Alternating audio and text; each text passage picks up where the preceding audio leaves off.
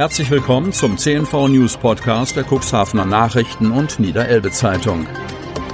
In einer täglichen Zusammenfassung erhalten Sie von Montag bis Samstag die wichtigsten Nachrichten in einem kompakten Format von sechs bis acht Minuten Länge. Am Mikrofon Dieter Bügel.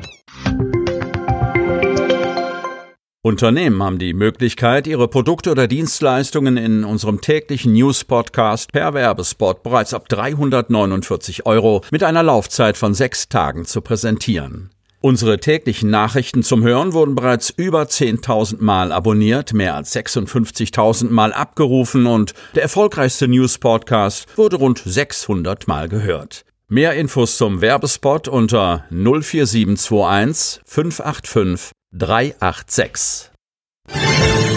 Dienstag, 3. August 2021. Inzidenzwert für das Cuxland über Bundesschnitt. Kreis Cuxhaven. Der Inzidenzwert für den Kreis Cuxhaven liegt inzwischen über dem Bundesdurchschnitt. Der Landkreis meldet am Montag einen Wert von 20,2 für die Neuinfektion pro 100.000 Einwohner binnen sieben Tagen.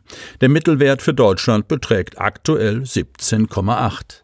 Die Infektionsquote für das Kuxland ist innerhalb einer Woche von 4,0 auf 20,2 gestiegen und auch wegen der elf Fälle auf dem Baggerschiff Kaishu. Am Montag verkündete der Landkreis sechs neue Corona-Fälle aus der Samtgemeinde Hemmoor mit vier, der Samtgemeinde Schiffdorf und der Stadt Geestland mit jeweils einem. Am Sonnabend hatte der Landkreis acht neue Corona-Fälle und einen Inzidenzwert von 17,20 bekannt gegeben, verbunden mit einer neuen Verordnung, die am Montag in Kraft getreten ist. Weil der Inzidenzwert drei Tage in Folge über zehn lag, gelten neue Regeln für den Kreis Cuxhaven. Der Landkreis befindet sich nun in Stufe 1 des Stufenplans der niedersächsischen Corona-Verordnung. Derzeit fehlen uns hinreichende Anhaltspunkte, die darauf schließen lassen, dass sich der Anstieg der Infektionszahlen auf einem oder mehrere bestimmte Bereiche begrenzen lässt, bedauerte der erste Kreisrat Friedhelm Ottens. Vielmehr deutet sich eine eher diffuse Entwicklung an.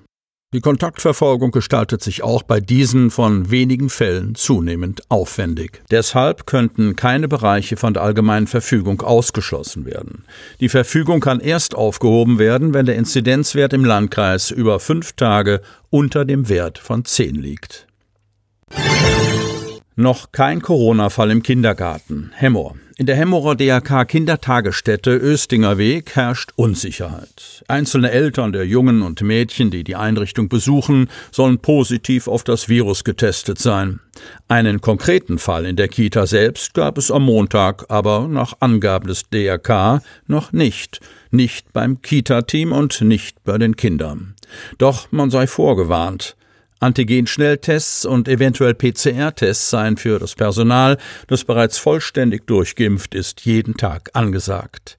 Die in Hemmoor kursierenden Gerüchte, dass die Kita gestern geschlossen worden sei, dementierte der zuständige DRK-Abteilungsleiter Joachim Büchsenschütz am Montag ausdrücklich. Das stimmt nicht. Angesichts der Sommerferien seien naturgemäß weniger Kinder zu betreuen, aber eine Schließung der Kita habe es nicht gegeben. Fakt sei vielmehr, dass Fälle von positiv auf das Coronavirus getesteten Eltern bekannt seien, deren Kinder auch am vergangenen Freitag noch den Kindergarten und die Krippe besucht hätten. In der Einrichtung selbst seien keine Coronavirus-Infektionen festgestellt worden. Dort läuft der normale Betrieb weiter, so Büchsenschütz. Doch natürlich sei auch ihm klar, dass dies nur die Situation am Montag betreffe. Das kann sich ja jeden Tag ändern. Daher seien tägliche Schnelltests des bereits geimpften Personals vorgesehen. Sollte sich eine Betreuungskraft unwohl fühlen, erfolge auch ein offizieller PCR-Test. Die weiteren Schritte würden davon abhängen, wie sich die Situation entwickelt. Wir werden dann darauf entsprechend und situationsbezogen reagieren. Maststelle in der Kontroverse. Kreis Cuxhaven. In Neuenkirchen und in Ilienwort sind Neubauten von Hähnchenmaststellen mit jeweils knapp 30.000 Tieren geplant. Gegen beide Vorhaben hat sich bereits in der Bevölkerung Widerstand geregt, aus persönlicher Betroffenheit, aufgrund der Nachbarschaft, aber auch aus gesellschaftspolitischer Sicht, aus dem Empfinden heraus, dass derartige Anlagen nicht mehr in die Zeit passten. Wie stehen Landvolk und NABU aus dieser Region zu den Vorhaben?